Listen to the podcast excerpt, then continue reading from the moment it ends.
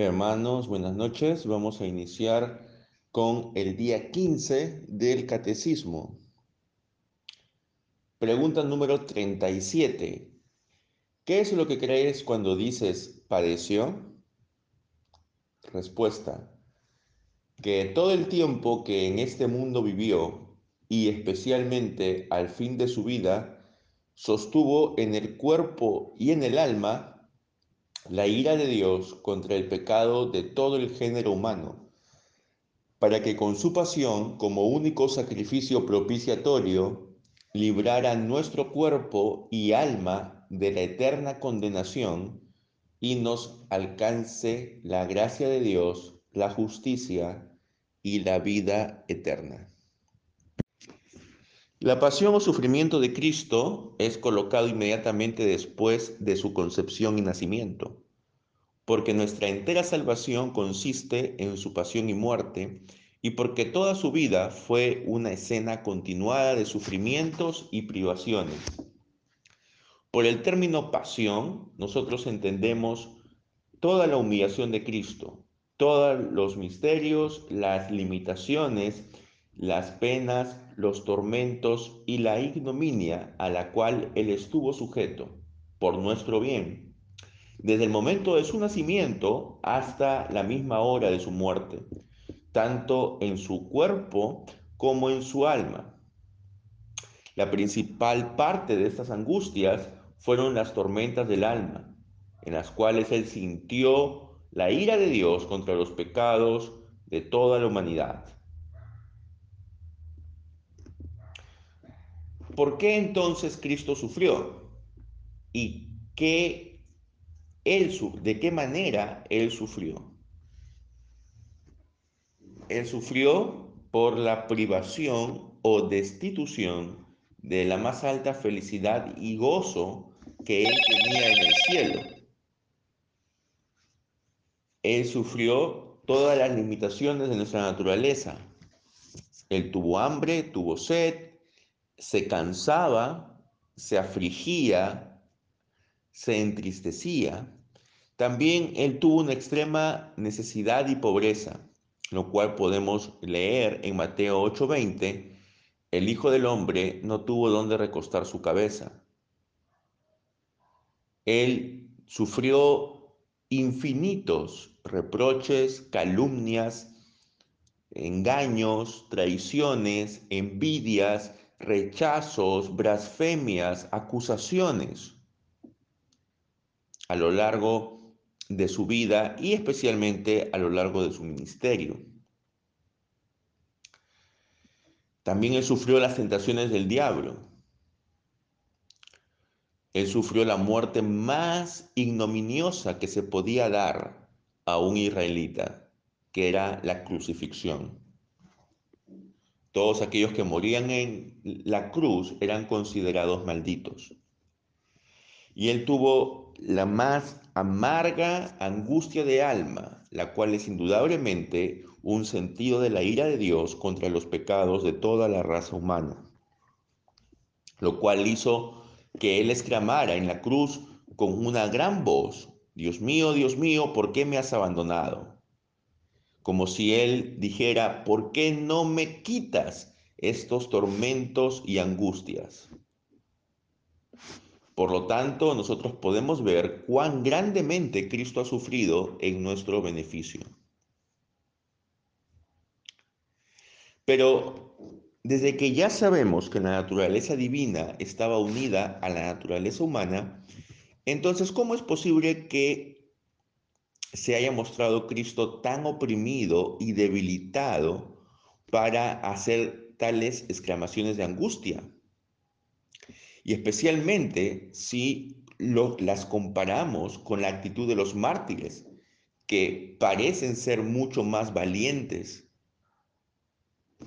La causa de esto está en la diferencia que hubo en el castigo que Cristo pasó y el castigo o el sufrimiento de los mártires. Los mártires no sintieron la ira de un Dios ofendido, sino que sintieron que ellos habían reconciliado con Dios y que estaba en paz con ellos. Los mártires no experimentaron los horrores de la muerte y del Hades como Cristo lo hizo, sino que tuvieron una gran consolación, porque, él, porque ellos sufrieron por confesar el Evangelio y estaban seguros que sus pecados habían sido perdonados. Entonces, debemos decir que los mártires, ellos eh, no tuvieron la misma angustia del alma que tuvo nuestro Señor. La satisfacción, por lo tanto, la cual Cristo hizo, difiere de los tormentos de otros, en forma, en la causa que le impulsó y en la causa final. En forma, porque Cristo sintió en cuerpo y alma la entera ira de Dios, la cual nadie jamás ha experimentado. En la causa impulsora, porque Cristo sufrió no por sus propios pecados, sino por los pecados de otros. Y en la causa final, porque la pasión de Cristo es el rescate y el único sacrificio propiciatorio por nuestros pecados. Los sufrimientos de otros no participan de este carácter son simples castigos o pruebas o cosas que ocurren a los cristianos por la verdad del Evangelio. Ahora, hay una objeción ante el sufrimiento de Cristo. Dice que los inocentes no deberían sufrir por los culpables, que esto es injusto. Ante esto podemos responder que efectivamente es injusto que el inocente sufra por los culpables, a menos que el inocente de manera voluntaria se ofrezca para ponerse en lugar de los culpables. Y que además el sufrimiento que él voluntariamente va a tener sea capaz de realizar un rescate suficiente y que también Él sea capaz de recuperarse de esos sufrimientos y no perecer bajo ellos. Y que Él sea de la misma naturaleza con aquellos por los cuales está haciendo una satisfacción. Por lo tanto, no hay injusticia en esto, porque nuestro Señor se ofreció voluntariamente a sufrir por los pecados de su pueblo. Cristo es nuestra cabeza y cuando Él sufre, Él lo hace en lugar nuestro. Otra objeción que se hace a los sufrimientos de nuestro Señor es de que Dios no puede sufrir y morir. Cristo sufrió y murió, por lo tanto, Él no sería Dios. Ahora, la respuesta es de que con respecto a su sufrimiento y muerte, solo se dio en cuanto a su naturaleza humana. Cristo sufrió de acuerdo solo a la naturaleza humana, tanto en cuerpo como en alma, porque la naturaleza divina es inmutable, es decir, no cambia, es impasible, es decir, no sufre, es inmortal, es decir, no muere, y es la vida misma, Pero Él sufrió de tal manera, de acuerdo a su humanidad, que por su pasión y muerte Él ha hecho satisfacción por los pecados de los hombres. La naturaleza divina sostenía a la humanidad en los dolores y penas que Él pasó y fue la que lo levantó de la muerte a la vida.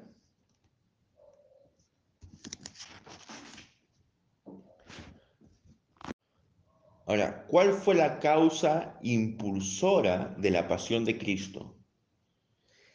La causa que movió a Dios a dar a su Hijo por nosotros fue, en primer lugar, su amor hacia la raza humana. Juan 3:16 dice, porque Dios amó tanto al mundo que Él dio a su Hijo unigénito. Luego tenemos la compasión de Dios hacia aquellos quienes estaban muertos en sus pecados. Tito 3:5 dice, de acuerdo a su misericordia, Él nos ha salvado. Y también el deseo y propósito de Dios de reparar el daño que había causado el diablo, quien había estropeado la imagen de Dios en nosotros. Ahora, ¿cuáles son las causas finales o el fruto de su pasión? Las causas finales de la pasión de Cristo son la revelación y manifestación del amor, misericordia y justicia de Dios, en que Él no escatimó a su Hijo por nosotros, y que su pasión podría ser un rescate suficiente por nuestros pecados. Hay, por lo tanto, dos causas finales principales, la gloria de Dios y nuestra salvación. El conocimiento de la grandeza del pecado pertenece a la primera, que nosotros podamos percibir cuán grande el pecado es y qué es lo que merece. Pregunta 38. ¿Por qué padeció bajo el poder de Poncio Pilato? Respuesta. Para que inocente, pero condenado por un juez temporal, nos librase del severo juicio de Dios que había de venir sobre nosotros. Hay una mención que se hace de Poncio Pilato en la pasión de Cristo, porque Cristo obtuvo de este juez el testimonio de su inocencia, que nosotros podríamos conocer que aunque él fue declarado inocente por este juez, sin embargo, fue condenado. Que nosotros podríamos estar impresionados por el cumplimiento de la profecía. Aquí hay dos profecías que se refieren a este tema. Una que está en Ezequiel, capítulo 21, versículo 27, y otra en Génesis, capítulo 49, versículo 10. El nombre de Pilato es por lo tanto mencionado para que nosotros podamos tener la total certeza que Jesús es el Mesías que había de venir. Pero ¿por qué era necesario que Cristo sufriera bajo un juez y sea condenado por el mandato de la ley? Por dos razones principalmente.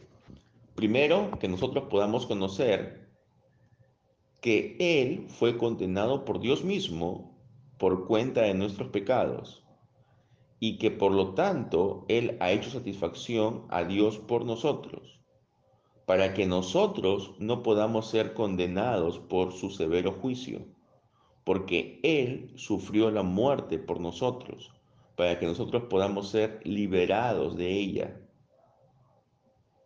Porque quien dirige y preside sobre el juicio es Dios mismo. Y también para que Cristo pueda obtener un testimonio de su inocencia del mismo juez por el cual él fue condenado. Por lo tanto, no era apropiado que él hubiera sido secretamente arrastrado por los judíos, ni, condenado a muerte por una turba sino que allí hubo un proceso y un juicio y una investigación de todas las acusaciones traídas contra él, para que de esta manera pueda demostrarse su inocencia. Pero a pesar de eso, él sea condenado. Y de esta manera, él fue condenado no por sus crímenes, sino por los nuestros, y que su sentencia injusta a la muerte podría estar en el lugar de nuestra más justa condenación. Y también para que se cumplieran las profecías, para que sea puesto de manifiesto que tanto los judíos como los gentiles fueron los ejecutores de esta obra malvada.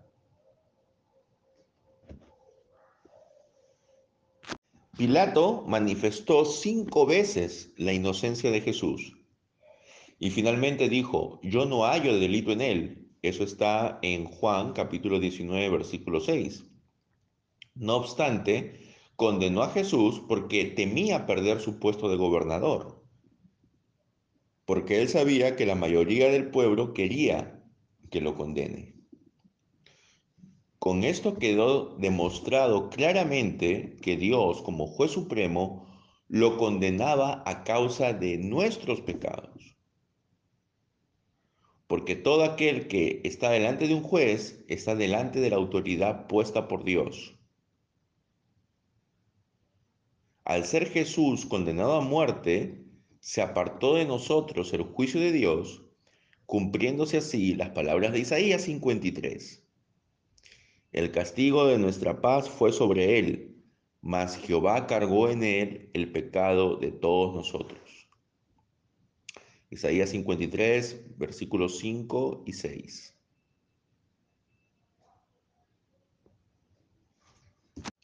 Pregunta 39. ¿Es más importante el haber sido crucificado que el morir de otro modo? Respuesta, sí, porque este tipo de muerte me garantiza que Él cargó sobre sí mismo la maldición que pesaba sobre mí, por cuanto la muerte de cruz estaba maldecida por Dios. Deuteronomio capítulo 21, versículo 23 dice que es maldito todo aquel que muere colgado sobre un madero. Entonces, en base a su muerte, nosotros sabemos de que Él cargó sobre sí la maldición que estaba sobre nosotros. Él tomó sobre sí mismo nuestra culpa, Pablo enseña esto cuando él dice en Gálatas capítulo 3, versículo 13, Cristo nos ha redimido de la maldición de la ley, siendo hecho maldición por nosotros, porque está escrito, maldito es todo aquel que es colgado sobre un madero. Y Él es crucificado para que nosotros podamos ser impulsados a una gratitud más grande, considerando cuán detestable es el pecado, el cual no podría haber sido expiado a menos que sea por una muerte amarga y terrible, ignominiosa del unigénito Hijo de Dios. También para que la crucifixión también es importante porque establece una correspondencia entre la verdad y los tipos. Esto era necesario para que nosotros sepamos que los tipos son cumplidos en Cristo. Cuando aquí hablamos de los tipos, nos referimos a las ceremonias, a todos los rituales que están prescritos en la ley de Moisés, en el Antiguo Testamento. Porque los antiguos sacrificios, los cuales eran una sombra del sacrificio de Cristo, eran colocados sobre la madera. Y antes que ellos sean quemados, ellos eran levantados en alto por el sacerdote. Y que esto podría significar que Cristo debería ser levantado sobre la cruz y que Él podría ofrecerse a sí mismo como un sacrificio santo al Padre en nuestro lugar. Por ejemplo, eh, también recordamos el sacrificio que iba a hacer Isaac, el cual fue colocado sobre la madera para el propósito de ser sacrificado por su padre. Finalmente, la serpiente de bronce, la cual Moisés puso sobre un palo en el desierto era un tipo de Cristo, como es evidente de la aplicación que Cristo mismo hizo de ella cuando dijo, Como Moisés levantó la serpiente en el desierto, así el Hijo del Hombre debe ser levantado. Eso podemos leerlo en Juan capítulo 3, versículo 14, y también podemos leer Juan capítulo 12, versículo 32. Juan capítulo 3, versículo 14 y 15 dicen, y como Moisés levantó la serpiente en el desierto, así es necesario que sea levantado el Hijo del Hombre, para que todo aquel que cree tenga en él vida eterna. Y Juan capítulo 12, versículo 32 dice, pero yo, si soy levantado de la tierra, atraeré a todos a mí mismo. Entonces, ¿qué significa creer en Cristo crucificado? Es creer que Cristo fue hecho sujeto a la maldición por mí, para que Él pueda liberarme de, la, de, dicha maldición. Cristo fue hecho maldición por nosotros, hermanos. Y qué tremenda verdad es esa. Eso nos hace pensar, ¿no? Cómo nosotros deberíamos estar agradecidos a Él. Solo su divinidad fue capaz de sostener con su poder a su humanidad para que pueda soportar la ira de Dios por el pecado, librándonos a nosotros de ella. Por eso es que nosotros nos gloriamos en la cruz de Cristo, como dice Pablo en Gálatas capítulo 6, versículo 14, y en Primera de Corintios capítulo 2, versículo 2 Primera de Corintios 2.2 dice, porque nada me propuse saber entre ustedes excepto a Jesucristo y este crucificado. Y Gálatas 6:14 dice, pero jamás acontezca que yo me gloríe sino en la cruz de nuestro Señor Jesucristo, por el cual el mundo ha sido crucificado para mí y yo para el mundo. Que sea la cruz de Cristo la que también sea el motivo de nuestro orgullo, porque la cruz de Cristo es la base de nuestra salvación. Dios les bendiga, amados hermanos. Amén.